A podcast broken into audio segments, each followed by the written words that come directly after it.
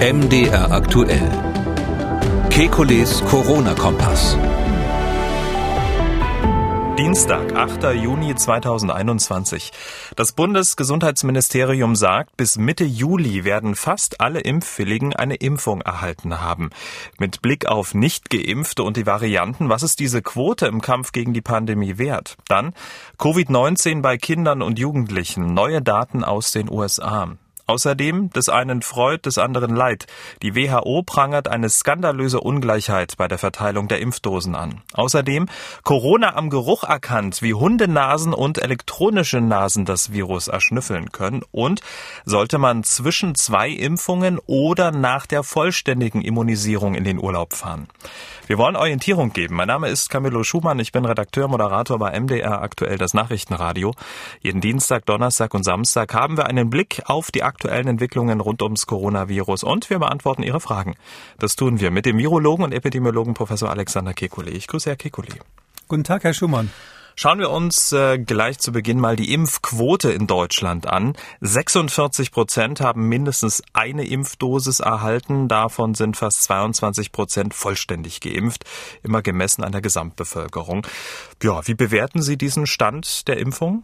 Ja, es geht langsam voran, das muss man einfach optimistisch sehen. Das Glas ist nicht halb leer, sondern halb voll. Jens Spahn hat heute getwittert, wir wollen eine Impfquote von über 75 Prozent erreichen und dafür müssen wir noch mindestens 15 Millionen Menschen überzeugen. Werden wir das schaffen?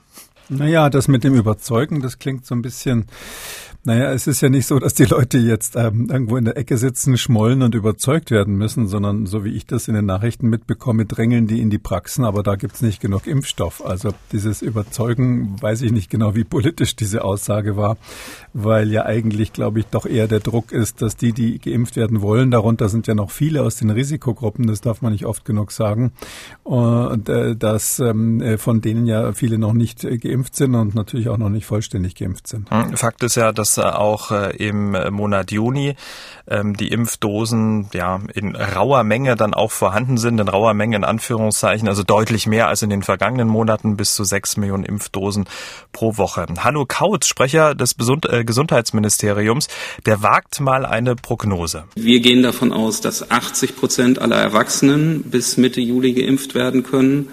Ähm, und bei der Annahme, dass 70 bis 75 Prozent von den Erwachsenen sich impfen lassen, ja, also Impfquote von 75 Prozent, ähm, erreichen wir bis Mitte Juli eine Quote von 90 Prozent der impfwilligen Erwachsenen. Also mal angenommen, diese Prognose stimmt, dass bis Mitte Juli fast alle Impfwilligen auch geimpft werden.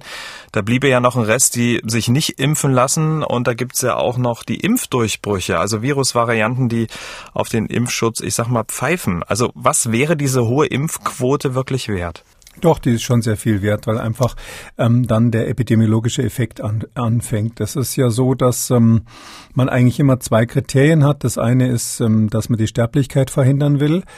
Das passiert mit den Impfungen jetzt schon in großem Stil. Und das Zweite ist, dass man eben zusehen muss, dass man die Epidemie bremst, also letztlich die bundesweite Inzidenz. Da ist es so, dass die Impfungen insofern einen Einfluss haben, als jetzt natürlich zunehmend auch Menschen geimpft werden, ähm, die sozial sehr aktiv sind und die sonst vielleicht einen hohen Beitrag zur Inzidenz leisten würden. Ähm, das muss man aber ein bisschen auseinanderhalten. Und, und dieser, dieser äh, Impfeffekt im Sinne von Epidemiologie, der mag jetzt gerade vielleicht anfangen, aber wenn man solche Zahlen dann am Schluss aufruft, wie das der Herr Kautz gerade gemacht hat, ähm, dann ist sicher ähm, ein richtiger epidemiologischer Effekt, also das, was man immer Herdenimmunität nennt, also nennen wir es mal einen Herdenschutzeffekt dann vorhanden. Hm. Aber schauen wir mal ähm, ins Ausland, in England zum Beispiel. Die Briten, die waren ja, was äh, die Impfung angeht, sehr weit vorne. Und da richten sich ja jetzt alle Blicke auf den 21. Juni, denn dann, so hatten ja ja auch viele gehofft, würden alle gesetzlichen Restriktionen zum Schutz vor Corona wegfallen. Aber angesichts der in Indien nachgewiesenen Delta-Mutante steht das Vorhaben jetzt dort aber sowas von auf der Kippe. Ähm, was ist da los und könnte uns das auch drohen? Also ähm, ja, man schiebt das in England wieder auf die jetzt auf die Delta-Variante. Also ich kann es nur noch mal sagen: Wir haben immer eine Situation, dass sich die Epidemie in Wellen ausbreitet. Das ist immer und überall so gewesen, auch bei anderen Epidemien. Und ähm, dann erwischt es sozusagen im ersten Seuchenzug, wie man das ja früher genannt hat, erwischt es eben dann äh, in diesem Fall häufig die Altenheime, ähm, Pflegepersonal ähm, und ähm, in den weiteren Seuchenzügen kommen dann andere Subpopulationen dran. Das ist ganz normal, kann man auch mathematisch zeigen, warum das so ist. Und ähm, hier ist es eben so, dass wir jetzt eine neue Welle haben, die, die wiederum Jüngere erfasst. Ähm, gerade in England haben wir viele Infektionen an Schulen, auch deshalb, weil die Schulen gerade geöffnet haben. Sowas ähnliches sieht man in den USA übrigens auch nach den Schulöffnungen. Und ähm, da ist es so, dass jetzt die neue Variante, die eben gerade im Moment sozusagen die ist, die die schnellste ist, äh, Matt Hancock, der Gesundheitsminister, hat ja gestern gesagt, nach seiner Schätzung ist die 40 Prozent ansteckender. Damit meint er die Infektionsverbreitung Verbreitung ist 40 Prozent schneller, also das R, das effektive R ist 40 Prozent höher. Ähm, und diese Variante, die setzt sich dann durch. Also es passieren quasi zwei Sachen, die man nicht vermischen darf. Das eine ist, dass die Viren untereinander ein Wettrennen machen. Ähm, das, die sind ja auch im biologischen Wettstreit miteinander, also Virus gegen Virus. Diese Auseinandersetzung gibt's durchaus. Und da äh, möge der Stärkste gewinnen. Also bei diesen, bei diesen Mini-Olympiaden, die da stattfinden. Und ganz klar, die sogenannte indische Variante, die jetzt politisch korrekt Delta heißen soll, ähm, die ist äh, schneller ähm, bei der Ausbreitung und deshalb setzt sie sich durch. Aber die ist deswegen nicht der Grund, dass man überhaupt noch Infektionen hat, sondern der Grund, dass man Infektionen hat, sind zwei Dinge. Das eine ist, selbst in Großbritannien, wo man bei 60 Prozent ungefähr liegt, äh, einfach geimpften, ähm, sind dann nach Adam Riese 40 Prozent eben noch gar nicht geimpft. Und das ist ja doch eine stattliche Zahl von Menschen. Bei uns in Deutschland sind es noch mehr. Und diese äh, gar nicht geimpften, ähm, die sind eben die, die ähm, man, äh, die natürlich für das Virus dann empfänglich sind. Ähm, und ähm, da kann sich das Virus ausbreiten. Das passiert im Moment gerade in England. Ähm, die Frage, die wir jetzt alle natürlich mit großem Interesse beobachten, ist, wird die Sterblichkeit wieder anziehen? Weil in mhm. England haben wir die Situation neues Virus, aber nicht erhöhte Sterblichkeit bisher. Absolut nicht. Es gibt keine Indikatoren, die in diese Richtung gehen. Und jetzt gibt es zwei Möglichkeiten. Ähm, entweder hat man durch die Impfung vieles eben schon abgepuffert, also quasi die Sterblichkeit reduziert, weil man ja auch in England die alten Menschen und die Risikogruppen zuerst geimpft hat.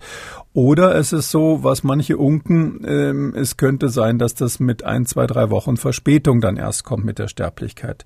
Da wird sich am Donnerstag da das, das, das ähm, einschlägige ähm, Team da treffen, dieses SAGE Committee, also dieses, das, das heißt Scientific Advisory Group for Emergencies. Das trifft sich am Donnerstag und am Freitag, glaube ich, soll die nächste äh, Beurteilung von NervTech kommen, also immer diese offiziellen staatlichen Beurteilungen und da werden die vielleicht schon eine erste, erste Analyse warten, wagen, ähm, inwieweit ähm, welche der beiden Theorien jetzt stimmt, ob jetzt diese Mutante, wenn man so sagen darf, gefährlicher ist oder ob sie nur schneller ist. Hm. Nochmal kurz zurück auf ähm, die Ausbreitungsgeschwindigkeit, ähm, weil Sie gesagt haben 40 Prozent. Wo liegen wir denn da jetzt eigentlich? Also wo ist ein R jetzt? Na, das ist immer schwer zu sagen. Das ist eine gute Frage, weil ähm, das auch ein bisschen relativiert, ähm, was immer so politische Ansagen sind. Ja, wenn der britische Gesundheitsminister sagt, das ist 40 Prozent höher, er sagt er sogar infektiöser. Also da muss man noch mal rekapitulieren. Also es gibt die reine Ansteckungsfähigkeit sozusagen von Person zu Person. Ähm, die hängt mit der Dosis des Virus im Rachen hauptsächlich zusammen, vielleicht auch mit der Umweltbeständigkeit seines Virus. Und ähm, da wissen wir überhaupt nicht, ob dieses Delta wirklich gefährlicher ist. Es gibt oder infektiöser ist. Es gibt Hinweise, die in die Richtung gehen, aber es kann genauso gut sein, dass die Menschen länger ansteckend sind oder dass es was mit den Gruppen zu tun hat, die infiziert werden. Aber wie auch immer ist es so, die Basiszahl, von der man ausgeht, ist eben sozusagen die vorherige Ausbreitungsgeschwindigkeit, die man beobachtet hat, bevor diese Variante sich durchgesetzt hat. Ähm, man kann das nicht wirklich direkt parallel vergleichen. Also ähm, ideal wäre es ja, man würde sozusagen wie beim echten Wettrennen auf der äh, Tatanbahn die Leute nebeneinander, also die Viren genau parallel starten lassen und gucken, wer, wer geht schneller durchs Ziel. Am besten noch mit Stoppuhr. Ähm, das, äh, das geht da nicht, weil äh, da müssten Sie ja genau vergleichbare Populationen haben, die sich in gleicher Weise an die Maßnahmen halten, die gleichermaßen empfänglich sind, ähnliches Verhalten haben. Bei den einen breitet sich die indische Variante aus, äh, Entschuldigung für die politische Incorrectness, und bei den anderen breitet sich die britische Variante aus. Nochmal Entschuldigung auch dafür. Und es ist so, wenn Sie also da sozusagen ähm, quasi den Wettlauf Indien gegen Großbritannien hätten in einer gut definierten Population, dann könnten Sie sagen, wer wirklich schneller ist. Da das aber immer unterschiedliche Populationen und auch verschiedene Zeiträume sind, die Sie vergleichen, spielen natürlich andere Faktoren eine Rolle. Zum Beispiel hat man die Schulen geöffnet, welche Altersgruppe ist betroffen, wie ist so die psychologische Stimmung im Land und in England, wie Sie richtig sagen, warten die ja im Moment alle darauf, dass jetzt im Juni angekündigt wurde, das ist ja bald in knapp drei, in zwei Wochen, wenn ich es richtig sehe, sollen ja die Maßnahmen fallen gelassen werden, die, die, die ganzen Vorschriften und ähm, bin sehr gespannt, ob sie das einhalten können. Hm. Nochmal kurz nachgefragt, ähm, wegen der Ausbreitungsgeschwindigkeit. Man ist ja immer davon ausgegangen, dass R so bei drei liegt. Ähm, nur zum Vergleich, Masern, glaube ich, 18 oder 20. Ähm, wie viel höher als drei ist es denn so ungefähr? Was, was, was wird denn da so gerätselt? Also wenn man jetzt die drei als Basis nehmen würde, ähm, das kann man aber im Moment gar nicht mehr so sauber berechnen, weil die, die Zahlen dafür viel zu klein sind. Man hat, kann sowas wirklich nur in einer epidemischen Welle ähm, mit sehr großen Zahlen berechnen oder hinterher. Meistens weiß man es hinterher besser, aber für, äh, naja gut, 3,0 plus 40 Prozent wäre natürlich dann schon äh, in dem Fall äh, mehr als vier. Das, das würde ich schon so selbst als Mediziner im Kopf versuchen zu rechnen. Aber ähm, das wäre schon schon ein deutlicher Unterschied. Also das muss man sagen. Also 40 Prozent mehr ähm, Ausbreitungsgeschwindigkeit, de facto Ausbreitungsgeschwindigkeit ist natürlich ähm, ne, ein, ein, wesentlicher Unterschied. Ähm, der macht eben bei der Geschwindigkeit der Ausbreitung, bei dem, was man misst, sozusagen an Inzidenz macht es einen Unterschied. Aber mir ist immer wichtig zu sagen, weil immer so vor diesen Varianten gewarnt wird, das Virus verändert sich ständig. Das können wir ähm, letztlich entspannt äh, uns anschauen. Diese indische Variante, meine ich, hatte ich auch vor vielen Monaten mal vorhergesagt, dass die kommen würde. Und ähm, da sage ich mal in gewisser Weise, was soll's? Ja, wir müssen unsere Gegenmaßnahmen ergreifen und solange wir die ergreifen, wirkt die gegen alle Varianten. Und das gilt ja wohl auch, so sieht ja ganz gut aus, auch für die Impfungen. Die sind auch noch ähm, zumindest halbwegs wirksam bei diesen neuen Varianten. Hm, aber die Varianten, gerade jetzt Großbritannien, äh, treffen auf eine Population, die doch recht großen Impfschutz äh, schon genießt. Trotzdem denkt man darüber nach, möglicherweise die ein oder andere Lockerung dann wieder zurückzunehmen oder überhaupt nicht erst äh, zu lockern. Ähm, müsste da nicht möglicherweise auch der Fokus verschoben werden? Also weg äh, von der Zahl der reinen Inzidenz und den Neuinfektionen nur auf die Sterblichkeit zu schauen, weil sonst kommen wir doch, dann ist das ja ein Teufelskreis. Ja, das wird inzwischen ähm, international auch genauso diskutiert. Ähm, komischerweise erst seit ganz kurzem bekomme ich das mit, dass man, dass jetzt auch ähm, Kollegen aus dem Ausland wirklich ganz offen sagen, wir können uns eine gewisse Inzidenz leisten. Sie sagen tolerate, also wir können sie tolerieren. Ich habe früher, glaube ich, immer leisten gesagt dazu. Wir können uns eine gewisse Inzidenz leisten, wenn äh, die Sterblichkeit unter Kontrolle ist, also wenn sie sehr niedrig ist.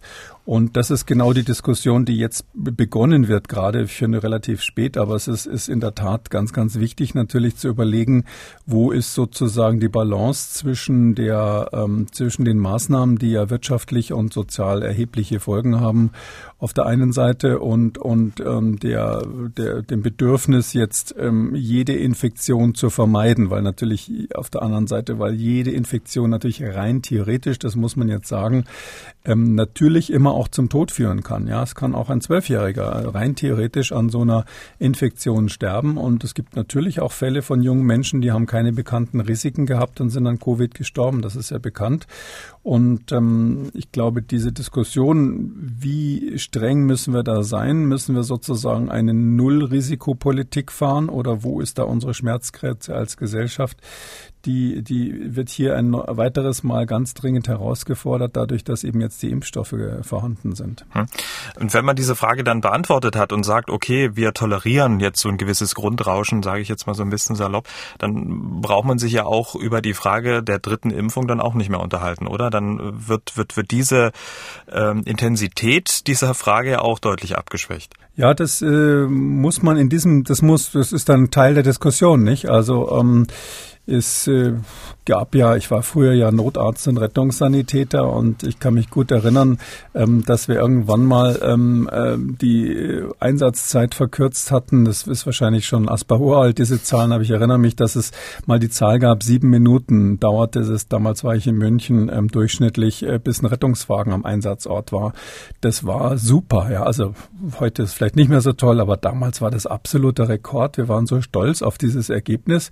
Aber dann gab es dann Leute, die haben gesagt, na ja, aber wenn ihr in sechs Minuten da wärt im Durchschnitt, dann würden pro Jahr so und so viele Menschenleben gerettet. Also brauchen wir noch 20 äh, mehr Notärzte und Rettungswegen und so weiter. Und das ist halt die Frage, wo, wo geht man gesellschaftlich hin, weil das immer ja mit Ressourceneinsatz verbunden ist und da ist der Epidemiologe halt ein bisschen kaltblütiger als der Arzt. Der Arzt sieht immer seinen einzelnen Patienten vor sich, den er partout retten will und der Epidemiologe ähm, sagt natürlich, auf Bevölkerungsebene gestorben wird immer ähm, an ganz vielen Krankheiten. Wo sind die Prioritäten, dass man jetzt ausgerechnet darauf so einen Fokus setzen muss und das wird jetzt in den nächsten Monaten, glaube ich, die Diskussion werden. Da will ich jetzt nur nichts vorwegnehmen, ob man, ob man da jetzt schon an so einem Punkt ist, dass man sagt, dritte Impfung.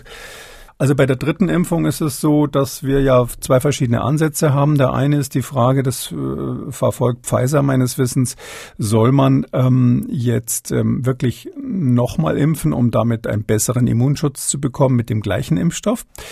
ähm, vielleicht auch gegen die Varianten, vielleicht weil die, äh, die Immunwirkung nachlässt. Ähm, oder soll man, das äh, macht äh, den Presseerklärungen zufolge zumindest Moderna hauptsächlich, soll man vielleicht an veränderten Impfstoffen äh, forschen und die vielleicht für die dritte Impfung dann nehmen. In beiden Fällen ist es so, ich glaube, im Moment brauchen wir das noch nicht. Also es sieht nach allen Daten so aus, als würde zumindest der Schutz, der uns jetzt vorm Sterben bewahrt oder vor schweren Verläufen bewahrt, als würde das definitiv ein Jahr lang anhalten, wahrscheinlich länger. Wir beobachten beobachten wirklich das, das sehr, also ich beobachte das sehr optimistisch eigentlich. Und deshalb finde ich, über die dritte Impfung sollte man jetzt ähm, zwar nachdenken, aber die ist für uns jetzt noch kein Thema, zumal es ja andere brauch, gibt, die das wahrscheinlich dringender brauchen. Genau. Und über die Situation der ärmeren Länder und äh, den Appell der Weltgesundheitsorganisation werden wir dann im weiteren Verlauf des Podcasts sprechen, weil Sie Priorisierung angesprochen haben. Seit diesem Montag, 7. Juni, ist ja die Impfpriorisierung aufgehoben.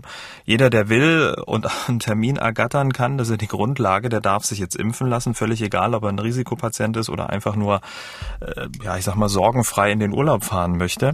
Der Vorsitzende des Regionalverbandes Nordrhein-Nord im Verband Deutscher Betriebs- und Werksärzte, Thomas Mayer ist das, der beschrieb die Lage wie folgt. Das ist wie bei den Tickets für ein Madonna-Konzert. In zwei Minuten ist alles weg. Ja, aber trotz dieses, ähm, ich sag mal, enormen Ansturms hat Hanno Kautz, den wir gerade eben gehört haben, Sprecher des Bundesgesundheitsministeriums, die Aufhebung der Priorisierung gestern in der Bundespressekonferenz nochmal verteidigt, und zwar mit folgender Argumentation. Wir haben ja verschiedentlich gesagt, auch der Minister hat gesagt, dass ähm, wir nach anderthalb Jahren Pandemie Kindern und Jugendlichen auch die Möglichkeit äh, eröffnen wollen, sie zu schützen. Wir können auch nicht so ganz schematisch vorgehen. Klar gibt es eine Impfpriorisierung, die wir eingeführt haben und die wir auch versuchen zu befolgen. Aber sie müssen äh, dann von der Prio-Gruppe 3, die jetzt geimpft wird, äh, auch den Switch schaffen, einen, einen fließenden Übergang äh, zur Freigabe des Impfstoffes für alle. Und da sind wir gerade dabei. Die Frage ist ja, müssen wir den Switch jetzt schaffen? Ich höre da überhaupt nicht, was jetzt die Begründung ist. Die Begründung ist eigentlich, wir wollten das schon immer und deshalb machen wir es jetzt auch. Ähm, ja, also die, aus meiner Sicht ist so, was ja ursprünglich mal für die Aufhebung der Priorisierung um, ähm, gesprochen hat, oder grundsätzlich dafür spricht, ist, dass das in Arztpraxen wohl praktisch nicht durchzuhalten ist. Aus vielen Gründen, ähm, das geht so nicht. Also die Ärzte können da nicht den verlängerten Arm des Gesundheitsministeriums machen und ähm, gerade wenn man dann auch bei dem in den Betrieben anfängt zu impft, zu impfen. Also das, das ist dann wahnsinnig schwierig. Also ähm, es ist so, dass selbst in Krankenhäusern ähm, ja interne Priorisierungen aufgestellt wurden und da gab es dann tatsächlich Fälle, äh, wo zum Beispiel Leute aus der Verwaltung ähm, zuerst geimpft wurden und äh, das mikrobiologische Labor dann erst hinterher. Und können sich vorstellen, dass das im Haus ziemlichen Ärger gab. Und äh, so, so kann man sich das an allen Ecken vorstellen. Äh, Priorisierung funktioniert in Impfzentren. Priorisierung funktioniert dann, wenn der Staat quasi die Hand auf dem Impfstoff hat, weil er knapp ist. Ähm, aber das funktioniert nicht mehr, wenn Sie die Entscheidungshoheit nach draußen geben. Das ist das Argument dafür, die Priorisierung aufzuheben. Und dagegen spricht eben, ähm, dass man meines Erachtens ähm, immer überlegen muss, was ist denn sinnvoll? Sinnvoll sind die zwei Strategien, habe ich vorhin schon mal kurz gesagt. Entweder impft man die Risikogruppen gezielt, da sind wir in Deutschland noch nicht mit fertig fertig. Das muss man ganz klar sagen. Die Ü60 haben wir noch nicht geimpft und auch zwischen 50 und 60 ist das, Erkrankungsrisiko für schwere Erkrankungen, tödliche Verläufe um ein Vielfaches höher als bei Leuten und Menschen unter 20. Und ähm, entweder man geht eben nach Risikogruppen vor oder man hat ähm, quasi dieses Thema ähm, Immunschutz für alle, Verhinderung von Übertragung, also ähm, quasi so eine Art Herdenschutz im Auge. Dann muss man die Menschen, die ein besonders hohes Infektionsrisiko haben, erwischen. Das hat man ja zum Teil gemacht, so Ortschaften in Grenzregionen oder wenn irgendwo in äh, bayerischen Dörfern plötzlich das Virus ausgebrochen ist, warum auch immer, ähm, dann ähm, hat man da eben extra Dosen hin hingeschickt. Das sind, das sind Dinge, die logische und sinnvolle Konzepte sind. Ähm, aber solange man nicht ähm, dafür genug Impfstoff hat, sprich mhm. auch an Brennpunkten zu impfen, halte ich es nicht für sinnvoll, die Priorisierung aufzugeben. Und ich würde prophezeien, dass das die nächsten Wochen eher, ähm, sage ich mal, Unmut bei der Bevölkerung sät. Ähm, ähm, quasi diese Ankündigung, die dann einfach voraussetzlich nicht eingehalten werden kann. Hm. Und möglicherweise auch eine Erklärung dann dafür ist, dass die Todeszahlen zwar zurückgehen, aber enorm langsam. Das zieht sich wie ein Kaugummi äh, und möglicherweise sich dann auch äh, ja in den nächsten Wochen und Monaten noch ziehen werden, oder? Ja, das ist genau das. Also die, die Sterblichkeiten haben sich auf so einem niedrigen Niveau irgendwie festgefressen und ähm, das, ähm, wir haben ja in Deutschland dafür wenig Daten. Ich bin immer neidisch, wenn ich Studien ähm, aus den USA lese. Eine werden wir nachher besprechen, was die für schöne Daten haben für, von allen Details. Aber wir wissen ja gar nicht ganz genau, warum die Sterblichkeit immer noch so hoch ist. Aber es sieht einfach, das kann man äh, vereinfacht sagen, da sind offensichtlich die Risikogruppen noch nicht ausreichend geimpft, weil jemand, der geimpft ist, der stirbt an dieser Erkrankung nicht. Wir haben gerade ein ganz gutes Beispiel. In, in Norwegen ist gerade der, der Lothar Wieler, der Norweger, der Norweger, also sozusagen der, einer der Chefs der Impfbehörden dort, ähm, der ist da gerade an die Presse getreten und hat also gesagt, also ähm, die Pandemie ist vorbei für Norwegen. Die sind von den äh, Impfzahlen gar nicht so toll. Die sind so ähnlich wie wir. Die haben einen wichtigen Unterschied gemacht. Die haben sehr früh ähm, diese, den Abstand zwischen der ersten und zweiten Impfung ganz massiv verlängert. Ähm, ich glaube, zwölf Wochen wurde da ähm, erlaubt. Ähm, und auch dann, wenn die zweite Impfung ähm, nicht ähm, rechtzeitig kam, haben sie gesagt, egal, wir machen mit den Erstimpfungen weiter. Und bei denen ist es jetzt wirklich so, dass die Sterblichkeit so niedrig ist. Die haben in Norwegen nur noch eine vernachlässigbare Sterblichkeit bei Covid. Und deshalb hat ähm, möglicherweise ein bisschen zu sportlich der zuständige Gesundheitsbeamte gesagt, äh, die Pandemie ist vorbei bin ich immer vorsichtig. Ähm, ja. Gibt ja andere Länder, wenn wir an Thailand denken, da wurde sowas mal gesagt. In Indien, sogar in Indien hat Modi ja sowas ähnliches mal verbreitet. Also die, ähm, die Halbwertszeit von Länder, von Impferfolgen, von die Halbwertszeit von Erfolgen gegen die Pandemie, die ist kurz. Und ich glaube, das kann man ganz grundsätzlich sagen, wo auch immer wir hinschauen, wenn man sich da zurücklehnt, weil man sagt, ach, jetzt haben wir schon so viele geimpft, es fehlen uns nur noch 40 Prozent. In Deutschland wären es ja, ähm, ähm, wenn man die erste Impfung sich anschaut, 55 Prozent, die noch fehlen. Und, ähm, äh, und sagt, jetzt können wir uns ein bisschen entspannen. Da muss man immer vorsichtig sein. Die andere Hälfte, die noch gar nicht geschützt ist, ist einfach äh, absolut gesehen immer eine große Zahl. Und Im Moment gibt's Riesenausbrüche in Thailand, die am Anfang sehr erfolgreich waren. Da gab's zwei, drei Partys in Bangkok, im Zweifelsfall von reichen Leuten. Die haben da irgendwelche riesigen Clubfeste gefeiert. Und seitdem bricht die Seuche da wieder richtig aus, und zwar in allen Teilen der Bevölkerung und dann auch in denen, wo es schwierig ist, die zu erreichen mit der Impfung und wo es schwierig ist, die, ähm, die zu schützen auf andere Weise. Und deshalb kann ich nur warnen, ähm, das ist, geht alles in die richtige Richtung, aber solange wir einen großen Teil der Bevölkerung, und zwar der Risikobevölkerung haben, die äh, noch nicht geimpft sind, ähm, kann das jederzeit wieder unangenehm, unangenehm losgehen. Hm. Weil es gerade passt, heute hat Bundesgesundheitsminister Jens Spahn auch interessante Zahlen genau dazu getwittert. Bei den über 60-Jährigen sind ähm, über 80 Prozent geimpft und bei den 18 bis 59, äh, 59-Jährigen 40 Prozent mindestens einmal. Also die, die das höchste Risiko haben, an Covid äh, zu sterben, bei den über 60-Jährigen, die haben den Peaks ja schon bekommen. Dann ist das doch eigentlich ein guter Zeitpunkt für den Switch, oder? Ja, 80 Prozent, ja. In Großbritannien sind es, glaube ich, 10 Prozent mehr. Die Frage ist halt, warum die anderen nicht geimpft sind. Also meine Erfahrung, ähm, ich habe ja auch, durfte auch mal so, so Altersheimbetreiber ähm, beraten äh, bei solchen Konzepten. Und ähm, meine Erfahrung ist, dass wir so fünf bis zehn Prozent auch bei den alten Risikogruppen und wahrscheinlich auch in anderen Risikogruppen haben, äh, die sich einfach nicht impfen lassen wollen. Genau. Und da, da sage ich immer geschenkt.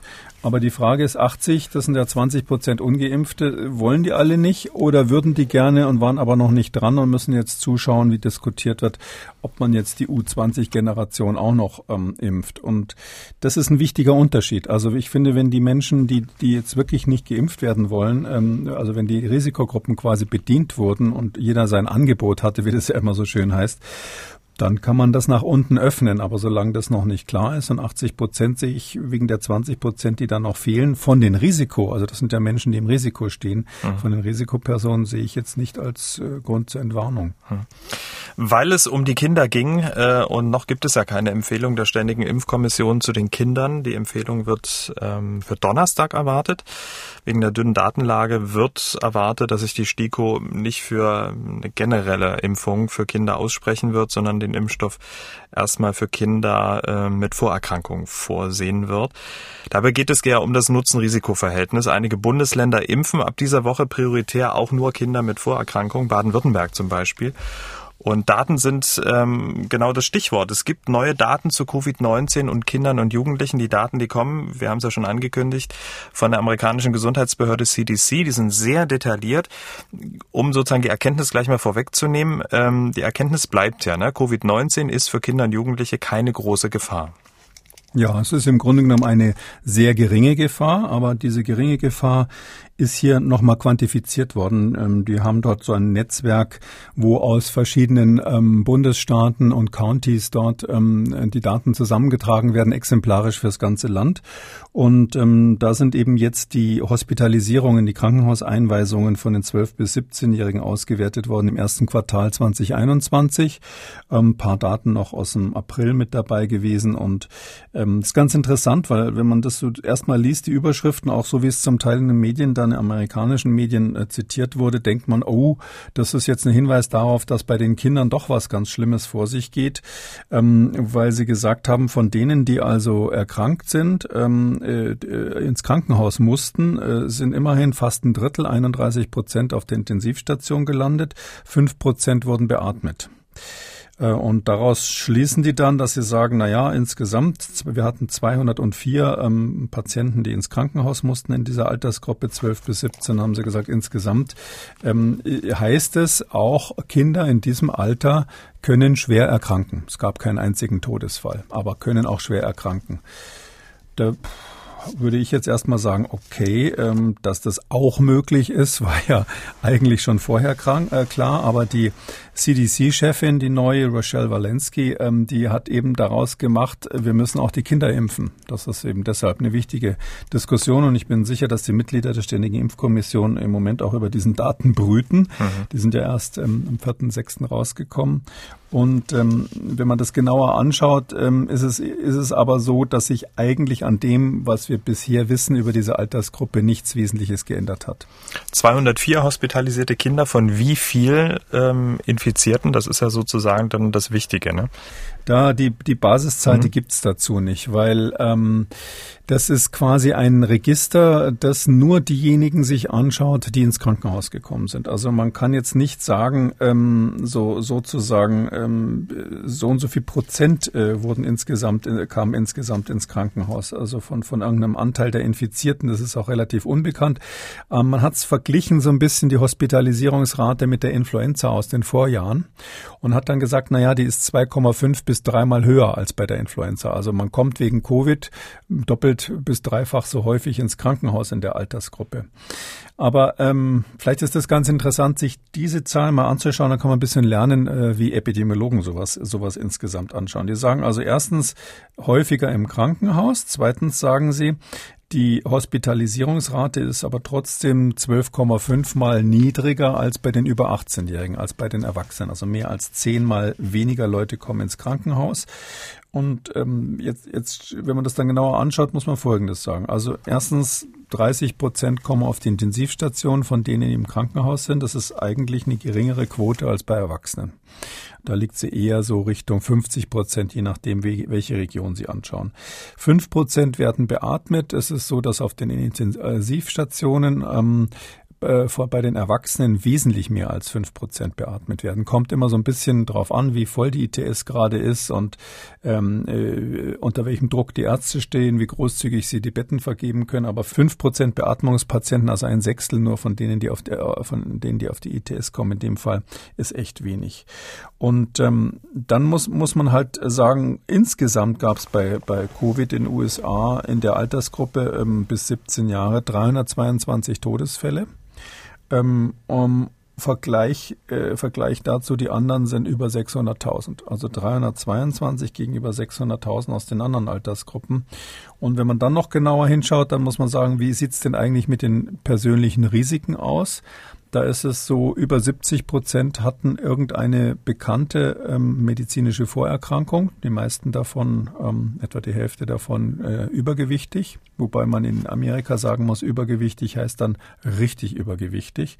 Das heißt, die haben einfach eine hohe, äh, hohen Zahl von deutlich übergewichtigen Jugendlichen und die kriegen natürlich dann häufiger Probleme, ähm, auch bei der Atmung wenn sie diese Erkrankung haben. Und die andere Zahl, die ich wichtig finde, ist, dass ähm, äh, zwei Drittel entweder schwarz oder Latinos waren in den USA. Also das sind äh, Gruppen, die sowieso benachteiligt sind, die häufig in ärmeren Gegenden legen, leben, die leider auch ähm, schlechter ernährt sind, häufiger deshalb auch übergewichtig sind und die insgesamt bei, bei Covid häufiger betroffen sind, auch von insbesondere von schweren Verläufen. Das heißt, unterm Strich ist es so, man sieht eigentlich das erwartete Profil. Ähm, in dieser Altersgruppe, wenn ein Risikofaktor dazukommt, dann ist es sinnvoll, ähm, die zu schützen, weil dann haben sie ein relativ hohes Risiko, auf der Intensivstation zu landen. Äh, Tote gab es, wie gesagt, in dem Zusammenhang nicht. Äh, und ähm, dann muss man vielleicht noch vielleicht eine, eine ähm, Überlegung damit mit reinbringen an der Stelle. Äh, wenn wir hier die, ein, die, die, die, den Zusammenhang zwischen Krankenhaus und Covid uns anschauen, bei dieser Studie speziell, dann haben die nur genommen, wer war positiv für Covid bei der PCA und wurde ins Krankenhaus genommen. Ähm, Sie schreiben selber in Ihrem Bericht, dass fast die Hälfte dieser Personen, jüng, jüngeren Personen, ähm, wegen anderer Gründe wahrscheinlich ins Krankenhaus gekommen sind. Also sie waren zwar Covid-positiv, aber sind nicht deshalb im Krankenhaus gewesen. Also mit anderen Worten, sie brechen sich ein Bein, äh, sind zufällig PCR-positiv, was äh, in der Hochphase bei so Ausbrüchen in, in, Schulen und so weiter durchaus mal sein kann. Und dann zählen sie hier sozusagen als Hosp äh, Krankenhausaufnahme wegen Covid. Und weil eben viele fast die Hälfte, 46 äh, Prozent waren es, ähm, aufgenommen wurden. Aus anderen Gründen, muss ich sagen, wenn ich das alles sozusagen dann in einen Topf werfe, stelle ich fest, ja, junge Menschen haben auch ein Risiko und ja, dieses Risiko ist aber viel, viel geringer als bei Erwachsenen. Und ähm, deshalb ist es kein Argument dafür, äh, sozusagen in Richtung ständige Impfkommission. Aufgrund dieser ersten Daten, die man jetzt aus dieser Altersgruppe in dieser Detailliertheit hat, ähm, zu schlussfolgern, ähm, dass man die jetzt impfen müsste. Hm. Sie malen ja immer so sprachliche Bilder, damit man sich das immer sehr gut ähm, äh, merken kann. Was wäre dann ein schönes sprachliches Bild dann für die Situation oder für die für das Risiko ähm, für Kinder ähm, an Covid zu erkranken und dann möglicherweise auch schwer im Vergleich zu anderen Lebensrisiken, die Kinder auch hey, haben. Das ist schwierig. Also wenn so auf Herausforderung und dann noch mit dem Lob vorne weg. Ja, selbstverständlich, bisschen also Druck aufbauen. So, mal was, äh, ob das jetzt ein gutes Bild ist, weiß ich nicht. Wenn Sie mich so provozieren, würde ich sagen, äh, stellen Sie sich vor, äh, stellen Sie sich vor, Sie wissen, dass ähm, ein Teil der Kinder nicht schwimmen kann und äh, die müssen aber auf dem Schulweg an einem Schwimmbecken vorbeigehen. Ja, mhm. und jedes Jahr ertrinken drei Kinder. Und jetzt würden Sie sagen, jetzt geben wir die Anordnung, dass alle Kinder auf dem Schulweg, äh, und zwar ausnahmslos, eine Schwimmweste tragen müssen. Ja, so in der Art ist es. Ja, Sie haben quasi eine Maßnahme, die natürlich dann diese drei Todesfälle verhindern würde. Ja, das ist ganz klar. Aber die Frage ist dann immer nach der Verhältnismäßigkeit und vielleicht ist es dann auch so, dass Sie mit Ihrer Schwimmweste äh, dann häufiger vom Fahrrad fallen oder andere Unfälle haben, weil Sie vielleicht nicht so nicht so mobil sind. Also daher ähm, bin ich immer dafür, man muss gerade bei diesen Dingen, wir sind ja jetzt bei, in der Corona-Pandemie sind wir ja im Krisenmodus. Ja, ich möchte nicht immer sagen im Krieg, aber es ist schon eine Situation, wo wir insgesamt ein bisschen Hornhaut brauchen. Ja, wir müssen da ein bisschen hart gesotten sein, weil es wirklich für ganz viele Menschen um Leben und Tod geht. Ähm, nicht nur in den Entwicklungsländern, bei uns eben auch Risikogruppen, die noch nicht geschützt sind. Und da bin ich dann dagegen, ähm, sozusagen da so ein Feintuning zu machen an irgendwelchen Zahlen, wo eben dann die Rochelle Walensky an der Stelle sogar selber dann einräumen muss, dass, dass, dass selbst die Häufigkeit der Krankenhauseinweisungen bei dieser Studie gar nicht wirklich zusammenhängt, nicht notwendigerweise überall zusammenhängen mit Covid. Und ähm, daher sage ich jetzt mal, ähm, man muss nicht jede Studie aus der Kiste kramen und sagen, wir haben jetzt noch einen Hinweis darauf, dass jetzt unbedingt geimpft werden muss. Und wir haben sie hier deshalb rausgeholt, weil das in den USA natürlich so gemacht wurde. Die ist in diese Richtung eigentlich diskutiert worden, dass das ein Beleg dafür sei, dass es wichtig ist, die Jüngeren jetzt auch noch durchzuimpfen. Und es ist ja so, dass die ähm, Kinderärzte, Kinder- und Jugendärzte ja genau den dreien, die da ertrunken wären, ähm, sozusagen per Impfung dann ihre ihre Schutzweste ja geben können. Ne? Also das ist ja. Ja, das ist genau der, das ist genau, das wollte ich vorhin auch sagen. Also Sie haben ja erwähnt, dass man jetzt in vielen Bundesländern also ähm, die äh, Jugendlichen impft, ähm, die also ein extra Risiko haben. Meines Wissens war das schon vorher möglich. Ähm, das darf man auch ohne Zulassung. Ähm, in so einem Fall als Einzelentscheidung des Arztes darf man natürlich auch Menschen für die, in einer Altersgruppe, für die das gar nicht zugelassen ist, impfen, wenn man sagt, in diesem einen Fall halte ich das aber für dringend notwendig. Da kommt der Arzt jetzt nicht ins Gefängnis dafür. Und ich kann es nur noch mal sagen, diese Daten, also in den USA wird ja seit einigen Wochen jetzt massiv geimpft bei den über Zwölfjährigen. Mit dieser zusätzlichen Werbekampagne der CDC wahrscheinlich demnächst noch mehr. Und ähm, das, das, wir haben aber bis jetzt noch keine Daten, was das bringt, epidemiologisch und wie es mit den Nebenwirkungen aussieht. Und da und zwar nach Altersgruppen gestaffelt. Und ich finde, äh, das bisschen Zeit sollten wir jetzt doch haben äh, und jetzt nicht erwarten, dass die Ständige Impfkommission gleich am Wochenende da Grünlicht für die nächste Altersgruppe gibt. Ähm, dann drängeln sich noch mehr Leute in den Arztpraxen, ähm, sondern ähm, dass man einfach sagt, das warten wir jetzt einfach mal ab, was die Daten dort sind. Man kann natürlich sagen, ja, der ist jetzt irgendwie zynisch äh, nimmt er die ganzen Amerikanerkinder als, als Versuchskaninchen. Aber das habe ja nun nicht ich entschieden, dass, dass in Amerika das jetzt so gemacht wird. Und wenn es nun so gemacht wird, blicken wir dahin, ähm, genauso wie wir, das, das ist, kann man vielleicht auch als zynisch bezeichnen. Wir schauen ja ganz genauso im Moment nach England ähm, und wollen jetzt wissen, ähm, wie, was macht die neue Variante da? Äh, wir haben die ähm, Engländer ja zum Variantengebiet erklärt. Da darf also keiner mehr unkontrolliert zu uns. Und wir schauen jetzt gemütlich quasi von außerhalb des Glaskastens zu, wie schlimm das da zuschlägt, weil wir haben ja nur so etwa zwei Prozent von dieser Delta-Variante bis jetzt. Und so ist es halt in der Epidemiologie. Man guckt immer dorthin, wo was passiert und ähm, ähm, das ist quasi ein natürliches Experiment, was wir hier ähm, beobachten. Das kann man, kann man als kaltblütig bezeichnen, aber ich würde trotzdem sagen, abwarten und schauen, was in den USA für Daten rauskommen bei den Impfungen der, der ab Zwölfjährigen jetzt. Tja, zynisch, kaltblütig, also besser hätte ja, jetzt hätte provokativ hätte, wollte ich sagen. Oder so hätte hätte die Überleitung zum nächsten Thema überhaupt nicht sein können. Ähm, wir beginnen ja mit den Impfungen jetzt für die Kinder, denken über die dritte Impfung nach. Wir haben darüber gesprochen, äh, gesprochen und sind auch beim Impfstoff. Ist auch der ein oder andere ziemlich wählerisch. Auch Astra möchte ich nicht, lieber BioNTech. Ähm, dabei gibt es ja genügend Menschen auf der Welt, vor allem in ärmeren Ländern, die würden sich freuen, überhaupt eine Impfung zu bekommen, völlig egal welcher Wirkstoff das ist. Und genau auf diesen Umstand Deutschland hat die Weltgesundheitsorganisation nochmal sehr eindringlich hingewiesen, spricht von einer skandalösen Ungleichheit. WHO-Generaldirektor Gabriesus hat gesagt, die Anzahl, und das ist wirklich spannend, die Anzahl der bisher weltweit verabreichten Dosen hätte ausreichen können, um das gesamte Gesundheitspersonal und ältere Menschen zu versorgen, wenn sie gerecht verteilt worden wären. Und wenn, wenn man noch dazu sagt, wenn man nur einmal geimpft hätte, dann hätte es auf jeden Fall gereicht. Ähm, es ist tatsächlich so, wir haben jetzt im Moment angeblich ähm, 72 Millionen Dosen an die ähm, armen Länder verteilt. Das reicht, das geht so nach Länderschlüsseln und ähm, das reicht in den jeweiligen Bevölkerungen der Empfängerländer jeweils für weniger als ein Prozent. Und das ist also schon hart. Also die sind überhaupt nicht in dem Bereich, dass man hier wie bei uns die Luxusdiskussion erreichen wir vielleicht Herdenimmunität oder sowas führen kann, sondern da geht's wirklich ähm, sozusagen Kampf bis aufs Messer gegen dieses Virus. Da stehen Leute im Krankenhaus, die sterben dafür, dass sie die Patienten behandeln und die sind nicht geimpft. Und wir brauchen die Impfstoffe insbesondere fürs medizinische Personal dort und aber auch natürlich die Risikogruppen, wobei man sagen muss, diese Hochaltrigen, die gibt es natürlich wie bei uns, die gibt es in diesen Ländern nicht in der großen Zahl. Ähm, trotzdem ist es so, dass es natürlich andere Risikogruppen gibt, die man da sinnvollerweise ähm, impfen kann. Ähm, es gibt auch Schätzungen, also ist ja bekannt, dass im Moment gerade die offizielle, ähm, der offizielle ähm, Bilanz der, der Covid-Pandemie bei 3,5 Millionen Toten weltweit liegt. Aber die WHO hat es äh, anhand der Exzessmortalität, also dieser Übersterblichkeit nochmal nachgemessen. Da vergleicht man, ähm, wie viele Menschen starben jetzt während der Pandemiezeit im Vergleich zu sonstigen Jahren vorher. Und wenn man das quasi, diese, diese pandemieabhängige Sterblichkeit insgesamt sich anschaut, dann kommt man auf äh, das zwei- bis dreifache. Also das sind also sieben Millionen bis acht oder zehn Millionen Tote, die da geschätzt werden und viele davon natürlich in den Ländern, wo man es nicht so registriert, äh, wie bei uns, dass man bei jedem Einzelnen, der da im Krankenhaus gemeldet wird, dann, dann einen Strich auf der Liste macht. Also das ist ein Riesenproblem und um, um das kurz zu machen, es wurde ja früher mal gesagt, ähm, dass die reichen Länder fünf Prozent ähm, jede zwanzigste Dosis an die äh, ärmeren Länder abgeben sollen. Da sind wir Lichtjahre von entfernt entfernt.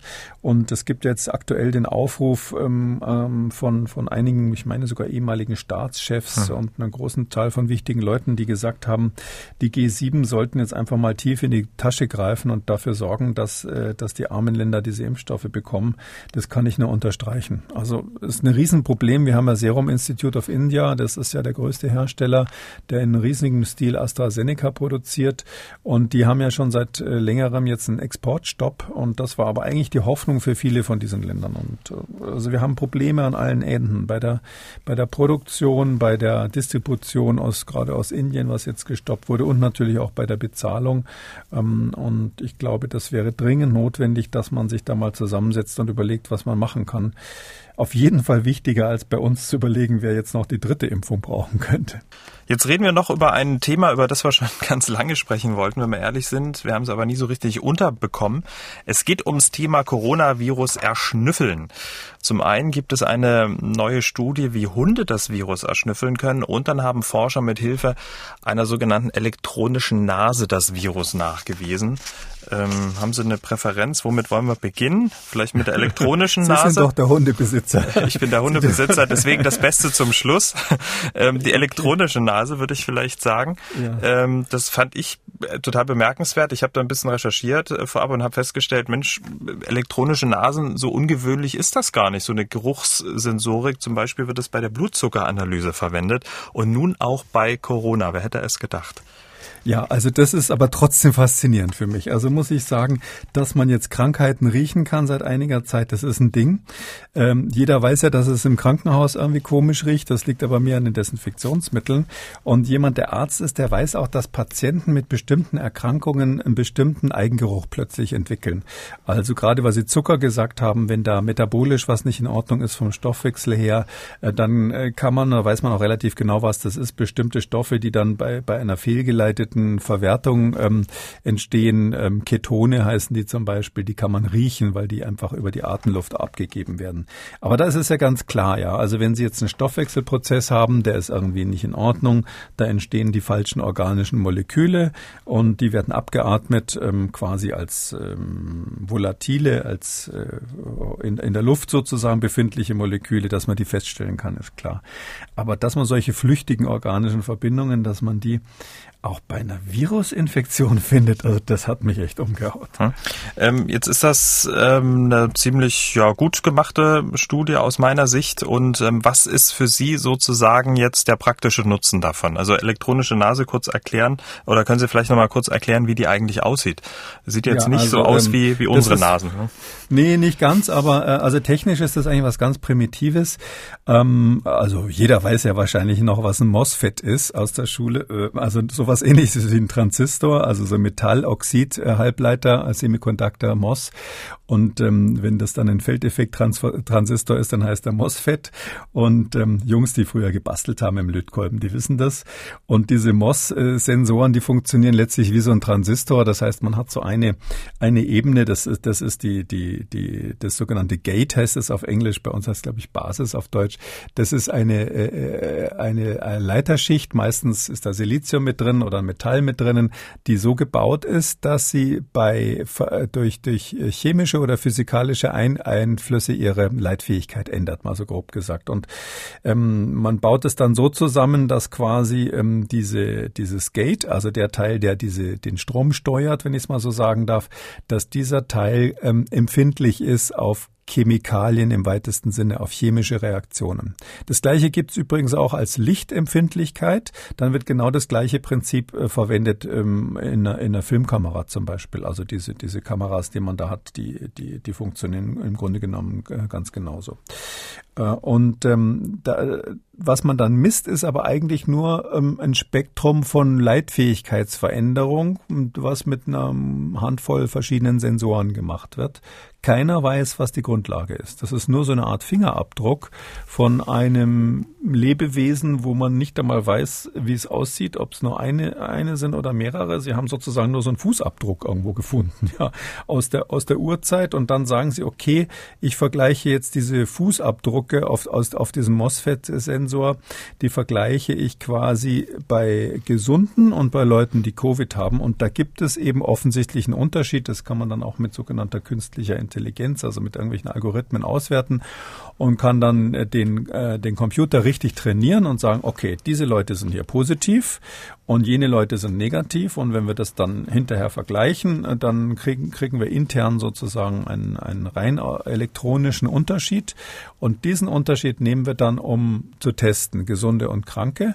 Und bingo, es war in diesem Experiment tatsächlich so, die, die eine Studie, die wir da haben, gibt es aber mehrere, ähm, kann man vielleicht nochmal sagen, ist aus Holland, ist nur ein Preprint schon aus dem, aus dem Februar gewesen, von einer Firma auch, die beteiligt ist, die das macht.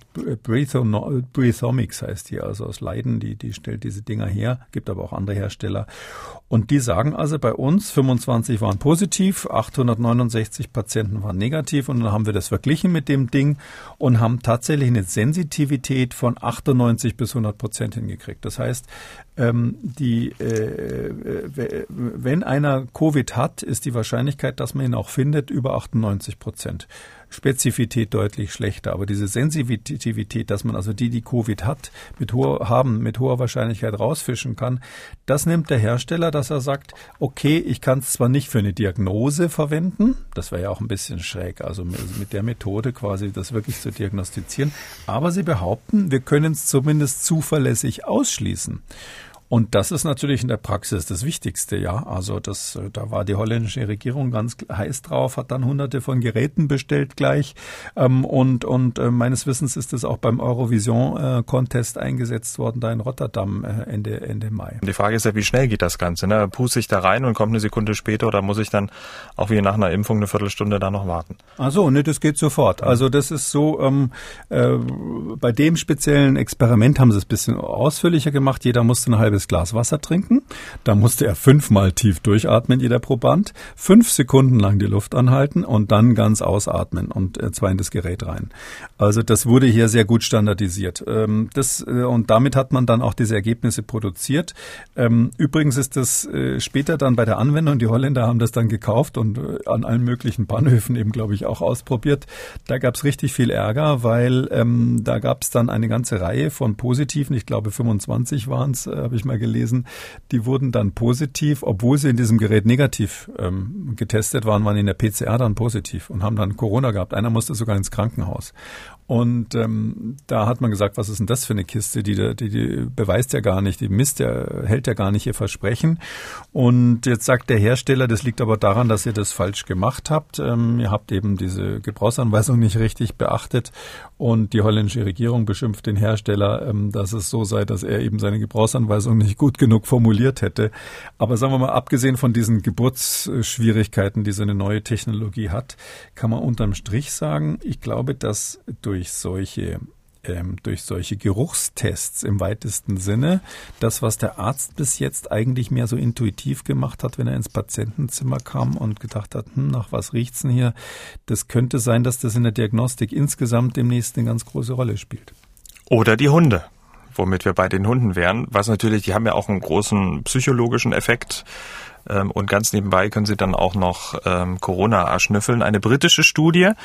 Und diese Hunde haben auch mit einer recht hohen Treffsicherheit Corona-Infizierte erschnüffelt. Und was ich persönlich äh, interessant fand, das war ja so eine, so eine Blindstudie. Also ähm, weder die Hunde noch die Wissenschaftler wussten, welche Proben von Infizierten und welche von Gesunden stammten. Ne? Also um das sozusagen mal zu vergleichen.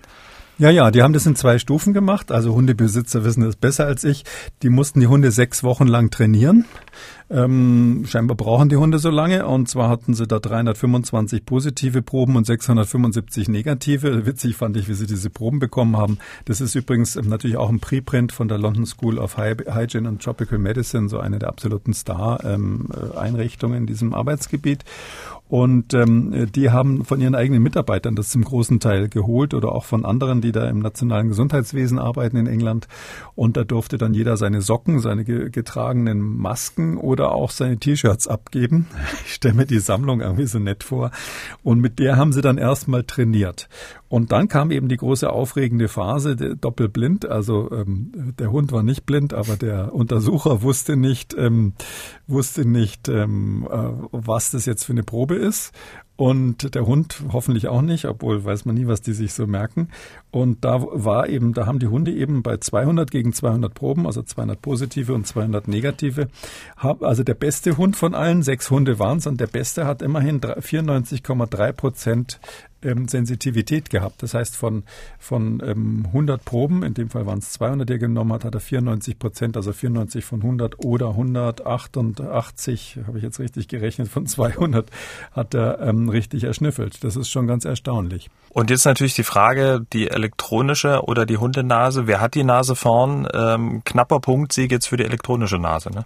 Knapp für die elektronische Nase, vor allem die muss nicht so lange trainieren, nicht individuell trainieren. Also das mit den Hunden, der eine oder andere mag das ja toll finden, aber wenn ich mir so vorstelle, die Hunde haben ja bis jetzt auch keine Menschen erschnüffelt, sondern immer nur irgendwelche Gegenstände. Wenn ich mir so vorstelle, äh, der Hund kommt da ins Krankenhaus und schnüffelt, vielleicht schlappert er mir noch die Nase ab irgendwie. Ähm, ähm, das, ich weiß nicht, ob ich das haben will, so ein Hund, äh, so ein Hund, äh, der mit dem Arzt zusammenkommt. Aber Super. gut, für den einen oder anderen mag es vielleicht das Höchste sein, wer weiß. Wollte gerade sagen, zum Beispiel in Helsinki oder in Dubai, da kommen diese Corona-Spürhunde am Flughafen schon zum Einsatz. Also da kann man sich dann auch teilweise nicht wehren. Aber das ist doch äh, spannend auch für den Alltag, äh, wo sozusagen Wissenschaft dann auch ganz konkret äh, jetzt in der Pandemie dann auch ähm, gute ja, Lösungsvorschläge dann für den, äh, für den Alltag hat, oder? Das Tolle ist, dass wirklich jede Disziplin in der Wissenschaft, und da gibt es ja ganz viele, die vorher nichts mit Virologie oder Epidemiologie zu tun hatten, jede macht sich Gedanken, was könnte ich jetzt beitragen zu diesem Weltproblem. Und dadurch ist schon viel entstanden. Also, dass man viel interdisziplinärere Arbeitsgruppen hat, dass man über seine Grenzen hinaus nachdenkt über die Probleme und dass man eben so, was hätte ich gesagt, skurrile Ideen wie so ein Hund quasi zur Diagnostik zu verwenden oder so einen Geruchsschnelltest auf ein Virus zu machen, dass man sowas einsetzt. Es gibt ja noch eine andere Studie, die haben wir gar nicht besprochen. Da hat man die Hunde einfach nur an Reagenzgläsern riechen lassen, wo manchmal das Virus drin war und manchmal nicht. Und angeblich haben die das unterscheiden können. Also das glaube ich irgendwie gar nicht, weil das, wie soll denn das bitte gehen, dass man die verschiedenen RNA-Moleküle auseinanderhält? Aber die Autoren schwören Bein und Stein und Bein, dass sogar das möglich sein soll. Wir kommen zu den Hörerfragen. Frau Alt hat angerufen. Sie hat eine ja, Urlaubsfrage, aber eigentlich ist es eine Impffrage. Ich habe meine erste Corona-Impfung Anfang Juni und meine zweite Mitte Juli. Und wir überlegen jetzt gerade, wann wir in Urlaub fahren mit dem Wohnmobil, wahrscheinlich Richtung Südtirol. Ähm, also die erste Frage, macht es Sinn, zwischen der ersten und der zweiten Impfung zu fahren? Das wäre nämlich eigentlich der Plan gewesen, also die letzten zwei Juni und die erste Juliwoche. Oder sollten wir vielleicht doch lieber warten, bis ich dann Mitte Juli voll durchgeimpft bin und dann eher Ende Juli, Anfang August fahren. Da wollte ich nur fragen, ob es sich lohnt, die, Plä die Pläne zu ändern, ähm, ja, oder ob man eben nach der ersten Impfung eh schon genug Schutz hat. Ähm, ja, weder noch. Also ich glaube nicht, dass es sich lohnt, die Pläne zu ändern. Ich würde da wirklich fahren und jetzt nicht wegen der zweiten Impfung da alles verschieben. Und zwar deshalb, weil man äh, sich ja schützen kann. Man kann sich ja auch, man kann ja auch vorsichtig sein, ohne jetzt ähm, vollständig geimpft zu sein, auf andere Weise sich schützen.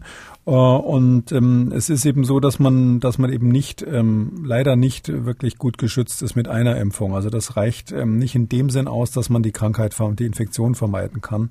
Und da würde ich es nicht drauf ankommen lassen. Das heißt, äh, Campingwagen, Wohnwagen klingt irgendwie so nach einem Urlaub, wo man jetzt nicht so wahnsinnig viel Kontakt mit anderen hat, vielleicht auf dem Campingplatz in der Dusche oder so, aber wenn man da vorsichtig ist in den Bereichen, wo man also anderen Menschen nahe kommt oder in geschlossenen Räumen mit ihnen ist, dann finde ich, kann man natürlich in Urlaub fahren. Und wenn man einmal geimpft ist, ist es, ist es besser, aber ich würde wirklich davor warnen, mit der einmaligen Impfung so ein bisschen zu denken, so holla, jetzt äh, kann mir eigentlich schon nichts mehr passieren.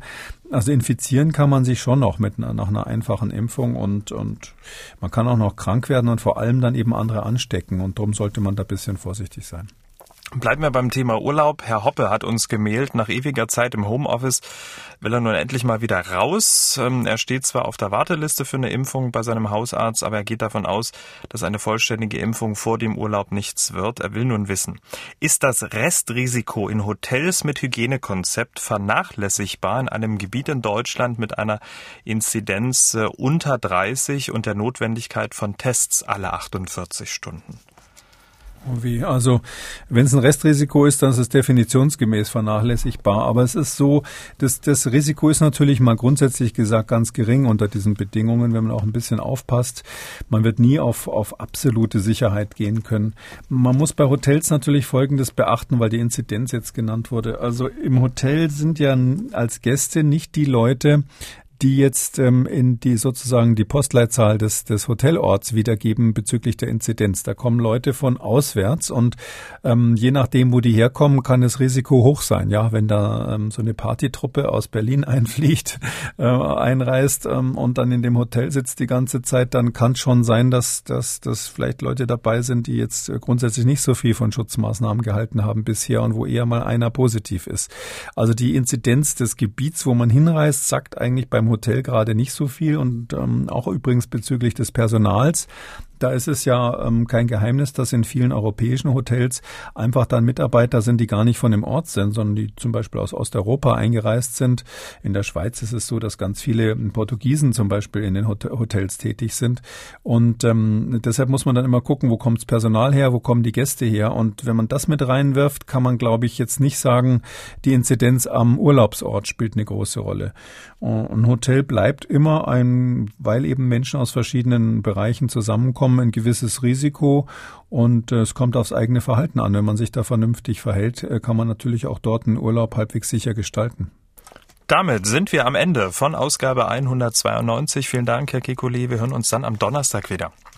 Gerne bis Donnerstag wird spannend. Die STIKO will ja dann entscheiden. Wir sind gespannt. Sie wollen auch was wissen, dann schreiben Sie uns an mdraktuell-podcast.mdr.de oder Sie rufen uns an, kostenlos 0800 322 00. Kekules Corona-Kompass als ausführlicher Podcast unter Audio und Radio auf mdr.de, in der ARD-Audiothek, bei YouTube und überall, wo es Podcasts gibt. Und an dieser Stelle der Hinweis, hören Sie doch mal in andere Podcasts von MDR aktuell rein, zum Beispiel in den Rechthaber, der Podcast für juristische Alltagsprobleme. Und in, äh, in der aktuellen Ausgabe Nummer 10 geht es äh, ums Thema Streitfall Hund. MDR aktuell. Kekules Corona-Kompass.